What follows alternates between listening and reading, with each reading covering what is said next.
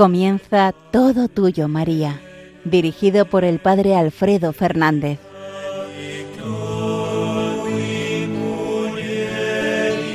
Muy buenos días, queridos amigos, queridos oyentes de Radio María. Nos encontramos en el programa Todo Tuyo, María, al comienzo de un nuevo sábado, el primer sábado de este tiempo santo de la Cuaresma, tiempo que nos regala la Iglesia para poder eh, encontrarnos con el Señor, para poder convertir nuestro corazón a Él, para poder transformarnos, para poder vivir intensamente la Pascua, como criaturas nuevas, bautizados, hijos de Dios y llamados a un encuentro íntimo y total con Él. También la Santísima Virgen, nuestra Madre, es por tanto maestra, guía y maestra nuestra en este tiempo santo de transformación interior. Nadie mejor que ella, que estuvo más unida que nadie a Dios, para poder ayudarnos en este camino interior, en este camino de transformación, en este camino de identificación con el corazón del Señor. Bien, pues vamos a intentar durante este tiempo de cuaresma también eh, mirar mucho a la Virgen y hacerlo también en este programa, Todo Tuyo María, para consagrarnos del todo a Cristo a través de ella, a través de su Madre y nuestra Madre. Comenzamos siempre poniéndonos en clave de Dios, en clave de oración, para que sea el Señor mismo quien guíe mis palabras y quien guíe vuestra escucha, para que todo lo que digamos y lo que escuchéis pueda ser para mayor gloria y honra de Dios nuestro Señor y bien de nuestras almas. Señor Dios Padre Todopoderoso, que en María, Madre de la Iglesia y esperanza nuestra, nos has dado un ejemplo acabado de fidelidad y una intercesora poderosa a su protección nos acogemos para que de su mano podamos conocer, amar e imitar más a Cristo, nuestro Maestro. Tú que vives y reinas por los siglos de los siglos. Amén. Pues sí, queridos amigos, en este programa, al comienzo de este primer sábado del tiempo de Cuaresma, queremos mirar a María y queremos hacerlo, pues como llevamos haciendo en todos estos programas, a partir de los textos que la Iglesia, que nuestra Madre la Iglesia ha ido generando para que podamos eh, relacionarnos más con la Virgen, conocerla mejor y establecer una relación de discípulos y de oración, de discípulos orantes con ella, nuestra Madre. En el misal de la Virgen María encontramos eh, cinco formularios de misas para este tiempo de cuaresma propios para este tiempo de cuaresma. Son las misas que llevan la numeración 10, 11, 12, 13 y 14. En el tiempo de cuaresma, los fieles, escuchando con más abundancia la palabra de Dios, entregándose a la oración, haciendo penitencia, recordando su bautismo y siguiendo a Cristo en el camino de la cruz, se preparan para celebrar debidamente la Pascua. En este camino cuaresmal, la Sagrada Liturgia propone a los fieles la Santísima Virgen como modelo del discípulo que escucha con fe la palabra de Dios y siguiendo las huellas de Cristo se encamina al sitio llamado de la calavera para morir con él. Terminada la cuaresma, en el triduo pascual, la Santísima Virgen es presentada a los fieles como la nueva Eva, o sea, la mujer nueva, que junto al árbol de la vida fue asociada a Cristo, el hombre nuevo, y también como madre espiritual a cuya solicitud maternal encomendó el Señor a todos los discípulos. Bien, pues nos adentramos pues ya en el comentario de estas misas de la Santísima Virgen María, nuestra Madre, para el tiempo de Cuaresma. Como os decía, son cinco las misas, los formularios que el misal de la Santísima Virgen nos presenta para este tiempo de Cuaresma. La primera de ellas, la que lleva en la numeración general de todas las misas, el número 10, lleva por título Santa María, discípula del Señor. La número 11 se titula La Virgen María junto a la cruz del Señor. La número 12 también lleva el mismo título. Es el segundo formulario con este título, La Virgen María junto a la cruz del Señor. Eh, la misa número 13 lleva por título La Virgen María confiada como madre a los discípulos. Y por último, la número 14 se titula La Virgen María, Madre de la Reconciliación. Bien, pues comenzamos en este programa fijándonos en, el primero de estos formularios. Santa María, discípula del Señor. El tiempo de Cuaresma nos introduce eh, el misal para esta misa. El tiempo de Cuaresma es un camino que los fieles recorren entregados más intensamente a escuchar la palabra de Dios y a la oración, como dice Sacrosanctum Concilium 109, y llevando la cruz con ánimo más generoso, para que purificados interiormente lleguen a una digna celebración de las fiestas pascuales. De este modo se convierten en auténticos discípulos de Cristo, que escuchan sus palabras y se esfuerzan por retenerlas, siguen sus huellas negándose a sí mismos y procuran estar fielmente junto a la cruz de Jesús. Por todo ello, si por causa justa se celebra la misa de Santa María Virgen, se emplea oportunamente este formulario, en el que la Madre del Señor es venerada como el modelo del discípulo fiel que cumple la palabra de vida. La Santísima Virgen, en efecto, que por un don singular de Dios fue Madre de Cristo, fue también, por una razón especialísima, su primera y más perfecta discípula. Esta misa pone de manifiesto la importancia de la palabra de Dios o mensaje de salvación en la vida de los discípulos. Implora para ellos la divina sabiduría, ensalza la perfección de la ley del Señor y la justicia de sus mandamientos. Pone ante la mirada de los fieles el corazón de la Virgen, que guardaba las palabras del Señor, para que sigan su ejemplo. Entre los textos eucológicos destaca el prefacio cuya madre la gloriosa Virgen María, en el que resuena, en cierto modo, la voz de Cristo, que a la alabanza de aquella mujer anónima, dichoso el vientre que te llevó y los pechos que te criaron, respondió, mejor dichosos los que escuchan la palabra de Dios y la cumplen. Es también como un eco de la frase de San Agustín al comentar aquel lugar del Evangelio. ¿Quién es mi madre? Dice San Agustín en el Sermón 25, Ciertamente cumplió Santa María con toda perfección la voluntad del Padre, y por esto es más importante su condición de discípula de Cristo que la de madre de Cristo. Es más dichosa por ser discípula de Cristo que por ser madre de Cristo. Bien, pues esta es la introducción que el misal, el mismo misal de la Virgen María, nos propone para esta misa. De esta introducción, permitidme destacar un elemento eh, general para todas las misas de Cuaresma, y es que, en principio, eh, en este tiempo fuerte que es la Cuaresma, eh, tenemos un, un, formulario propio de misas para cada día que aparecen ya en el misal romano general. Por lo tanto, eh, no es tan habitual que podamos celebrar misas propias, misas votivas de la Santísima Virgen en este tiempo. De entrada parece preferible celebrar las misas propias de cada uno de los días, incluidos también los sábados de este tiempo. Pero también es verdad que por razones pastorales justificadas se puede eh, celebrar alguna misa de la Virgen María. Es cuando se producen estas circunstancias eh, especiales, justificadas, cuando tiene lugar pues, las celebraciones con estos formularios propios de la Virgen María. Pero de nuevo veis, en este caso, la Iglesia, con una finura exquisita, pone por delante al Señor que a la Santísima Virgen. Siempre es así. El Señor va por delante y después va la Santísima Virgen siempre indicando al Señor. Es preferible, por tanto, en principio en situaciones normales, habituales, celebrar la misa propia de cada día en este tiempo de cuaresma. Pero por razones pastorales justificadas, insisto, se pueden celebrar también estas misas de la Virgen, generalmente en los sábados de este tiempo de cuaresma.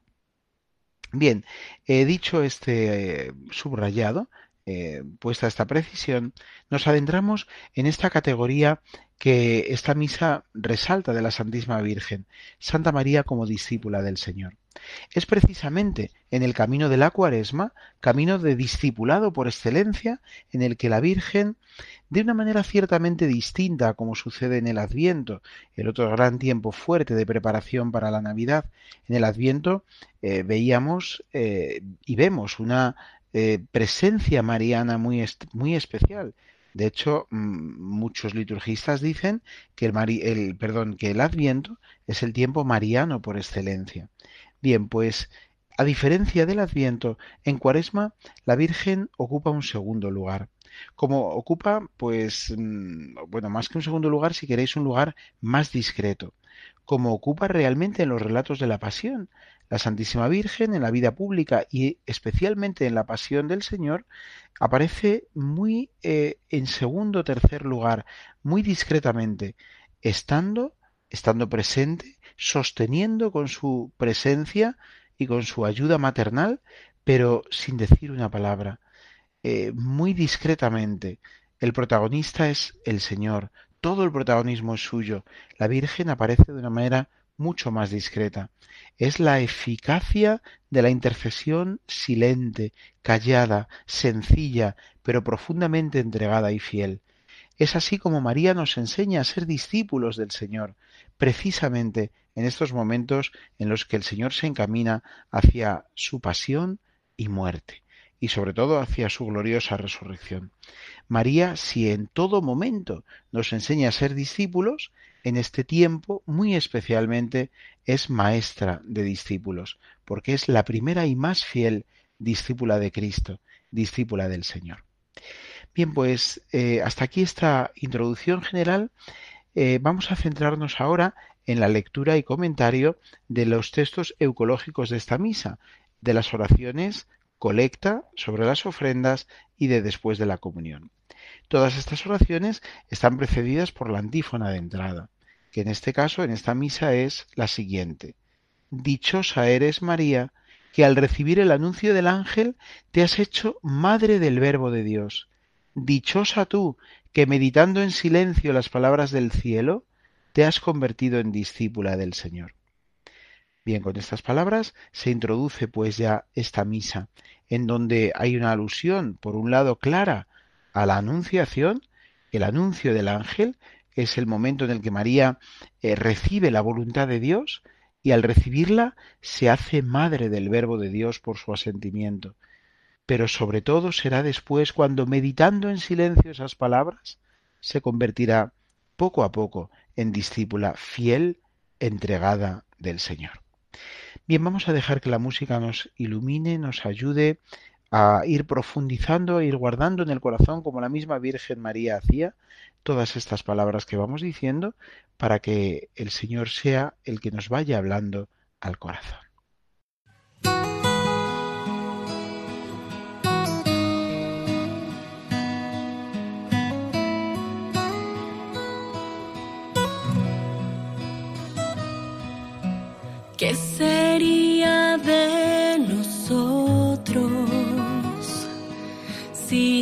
Ella hubiese dicho que no?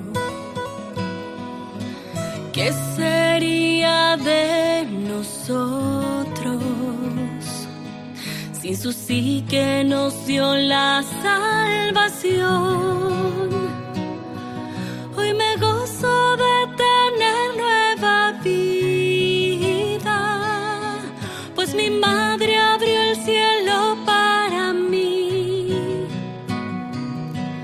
Acogió tu santa vida en su vientre, un gran amor escondido en un sí. Dame un corazón generoso, un corazón dispuesto a amar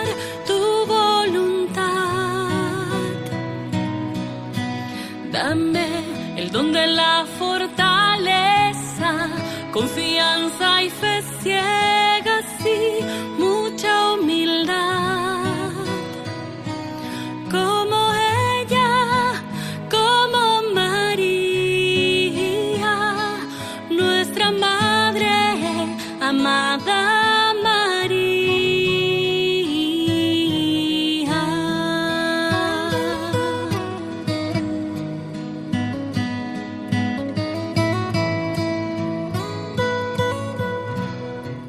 Dichosa tú que meditando en silencio las palabras del cielo, te has convertido en discípula del Señor. Con estas palabras introductorias en la antífona de entrada de la misa Santa María, discípula del Señor, estamos adentrándonos en el comentario orante de la primera de las misas que el misal de la Virgen María, nuestra Madre la Iglesia, nos regala para el tiempo de Cuaresma. Nos habla el Padre Alfredo Fernández desde la diócesis de Salamanca en este programa Todo Tuyo María, en las primeras horas de este primer sábado del tiempo de Cuaresma. La oración colecta de esta misa dice así, Señor Dios nuestro, que en la bienaventurada Virgen María nos das el modelo del discípulo fiel que cumple tu palabra. Abre nuestros corazones para escuchar el mensaje de salvación que en virtud del Espíritu Santo ha de resonar diariamente en nosotros y producir fruto abundante. Por nuestro Señor Jesucristo, etc. Vamos a detenernos un poquito más en el texto que acabamos de leer. Señor Dios nuestro, nos dirigimos como siempre a Dios nuestro Señor. Señor Dios nuestro, que en la bienaventurada Virgen María nos das el modelo del discípulo fiel que cumple tu palabra. María es la discípula fiel y lo es porque no solamente ha dicho un sí radical y generoso al Señor, sino porque escucha y cumple la palabra de Dios. Lo que nos convierte en discípulos es la escucha fiel y la puesta en práctica obediente de la palabra de Dios. Y en esto María es maestra absoluta. Nadie mejor que ella escucha su palabra, escucha la palabra de Dios, nadie mejor que ella la lleva a término en su propia vida, la lleva a práctica en su propia existencia personal. Bien, pues ella es el modelo, por tanto, el modelo perfecto, el modelo acabado del discípulo fiel, que cumple la palabra de Dios. Bien, pues por medio de ella, a través de ella, pedimos al Señor que abra nuestros corazones. ¿Para qué? Para poder escuchar el mensaje de salvación. Necesitamos pedirle al Señor que abra nuestros corazones para que podamos escuchar su palabra, porque su palabra, si no, cae como en terreno pedregoso, en el que si no hay una buena acogida, la palabra no puede dar el fruto esperado, el fruto deseado por el mismo, por el mismo Señor. María es, por tanto, nuestro modelo y nuestra referencia para cómo ella poder abrir el corazón para escuchar y acoger el mensaje de salvación que el Señor nos regala. Y ese mensaje de salvación, además, en virtud del Espíritu Santo, ha de seguir resonando diariamente en nosotros, para producir el fruto abundante que, eh, el Señor espera. Fijaos entonces, pedimos no solamente abrir el corazón para escuchar el mensaje de salvación de Dios, sino que podamos eh, dejar que por medio del Espíritu Santo ese mensaje de salvación resuene diariamente en nosotros, que ese mensaje tenga un eco permanente, diario, cotidiano en nosotros, para que así pueda dar el fruto abundante. Solamente podemos dar fruto de verdad en la medida en que escuchamos la palabra de Dios y la seguimos pasando por el corazón, la seguimos meditando en el corazón, precisamente como hacía María.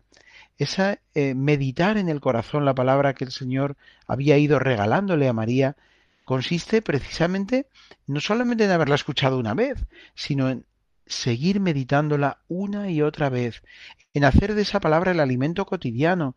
Cuando todavía no la entendía, María seguía pasándola por el corazón, meditándola en el corazón.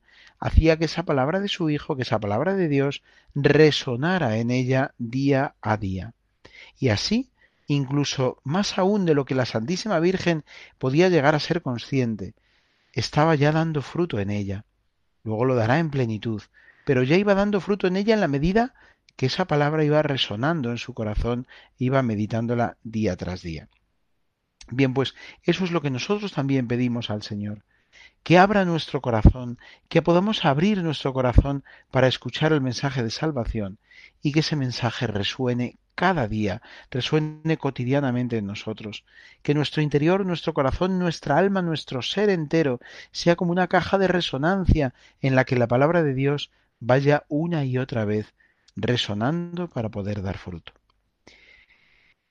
La oración sobre las ofrendas de esta misma misa dice así, Mira con bondad, Señor, los dones que te presentamos con alegría en la memoria de la Virgen, madre y discípula de tu Hijo, y concédenos por ella la gracia de la sabiduría que no pretendemos alcanzar por nuestras fuerzas. Por Jesucristo nuestro Señor. Bien, en el contexto litúrgico de la presentación de los dones, después de haber presentado esos dones en el altar, en la oración sobre las ofrendas, nos dirigimos de nuevo a Dios para que mire con bondad esos dones que hemos presentado, para que en la memoria de la Virgen, madre y discípula del Señor, madre y discípula de su Hijo, nos conceda por medio de ella la gracia de la sabiduría. Pedimos la sabiduría, la sabiduría que no podemos ni pretendemos alcanzar por nuestras fuerzas, pero que nos va a llevar precisamente a comprender esa palabra de Dios para poder seguir meditándola en el corazón y anunciarla a nuestros hermanos. Por medio de esos dones y en la memoria de la Virgen, acudiendo a ella con constancia, con fidelidad y con amor, como madre y discípula de su Hijo, le pedimos que esa palabra nos produzca sabiduría, verdadera sabiduría, que nosotros podamos así comprender y acoger esa palabra que recibimos como recibió María, como lluvia benéfica, como esa lluvia que tiene que empapar nuestra alma, que tiene que seguir empapándonos cada día para poder dar el fruto que nosotros solos no podemos alcanzar, ni podemos siquiera pretender alcanzar. Pasamos ya a la oración de después de la comunión, que viene precedida también de la antífona de comunión. Disculpad. La antífona de comunión, tomada literalmente del capítulo 11 del, del capítulo 11 del Evangelio de San Lucas, capítulo 11, versículo 28, dice así: Dichosos los que escuchan la palabra de Dios y la cumplen. La antífona de comunión dice: perdón, la oración de después de comunión dice, alimentados con esta Eucaristía, te pedimos, Señor, llenos de gozo, que siguiendo el ejemplo de la Virgen, seamos verdaderos discípulos de Cristo, que escuchan diligentemente sus palabras y las cumplen con fidelidad. Bien, pues como veis en el texto de esta oración, en perfecta coherencia con las otras oraciones de esta misa, pedimos al Señor de nuevo, que siguiendo el ejemplo de la Virgen seamos verdaderos discípulos de Cristo. Estamos pidiendo la gracia del discipulado y lo hacemos además llenos de gozo, porque sabemos que ser discípulos de Cristo es una fuente de gozo indecible, es una fuente de gozo incesante. Nada puede llenarnos más el corazón que ser discípulos del Señor. Nadie tan feliz como María, porque nadie como ella fue mejor discípula, que el, mejor discípula del Señor. Pedimos la gracia del discipulado que es fuente de gozo y de alegría. Y lo hacemos eh, siguiendo el ejemplo de la Virgen y pidiendo que sepamos, como ella, escuchar diligentemente las palabras de Dios y cumplirlas fielmente, cumplirlas con fidelidad.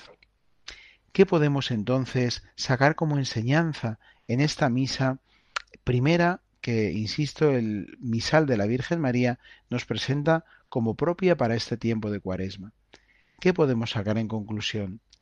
Nuestro deseo, nuestra petición, nuestra súplica ardiente al Padre de hacernos discípulos de su Hijo. ¿Y cómo podemos ser discípulos de su Hijo? Escuchando con amor las palabras, sus palabras, y cumpliéndolas con fidelidad. ¿Y quién puede enseñarnos a ambas cosas? ¿A escuchar diligentemente las palabras del Señor y a cumplirlas con fidelidad? La Santísima Virgen María, que fue quien mejor que nadie escuchó la palabra del Señor y la supo guardar en el corazón para cumplirla también con una fidelidad exquisita y entrañable. Todo esto es, como os decía, fuente de gozo indecible, es hermoso, ¿no? Que en este tiempo de cuaresma, tiempo que a veces hemos pintado con unos tintes un tanto lúgubres, porque hablamos de penitencia, hablamos de limosna, de oración, de ayuno, y a veces estas palabras las hemos entendido en una clave un tanto negativa. Bien, pues qué hermoso que en esta misa se nos subraye que no, que precisamente la meditación asidua de la palabra de Dios a la que nos invita muy intensamente el tiempo de Cuaresma. Es fuente de gozo y de alegría, como en el fondo también lo son las prácticas cuaresmales. La oración, evidentemente, pero también el ayuno y la limosna. El ayuno porque nos eh, libera de nuestros afanes, de nuestros instintos, de nuestros placeres tantas veces desordenados y nos hace mucho más libres, por tanto, frente a ellos. Eh, el ayuno por ese lado y la limosna porque nos abre una relación nueva de gratuidad con nuestros hermanos, nos lleva realmente a descubrir a nuestros hermanos como hermanos, pues son fuente de gozo y de alegría.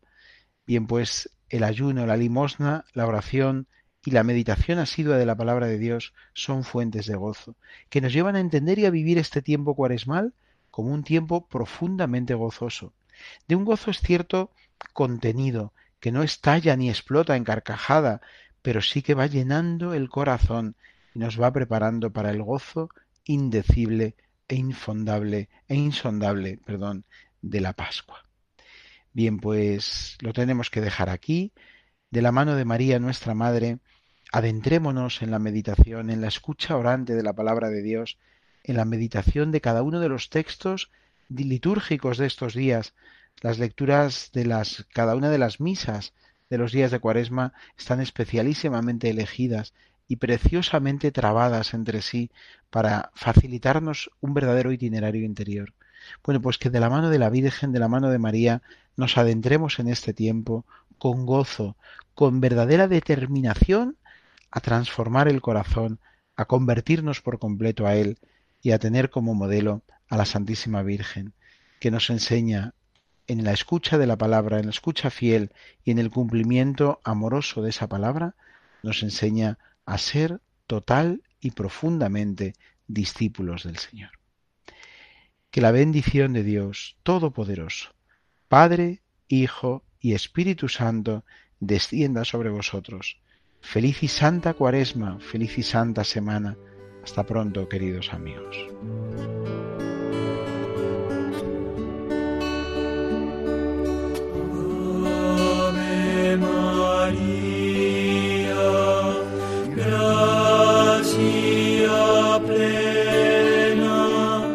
Han escuchado en Radio María Todo Tuyo, María, dirigido por el Padre Alfredo Fernández.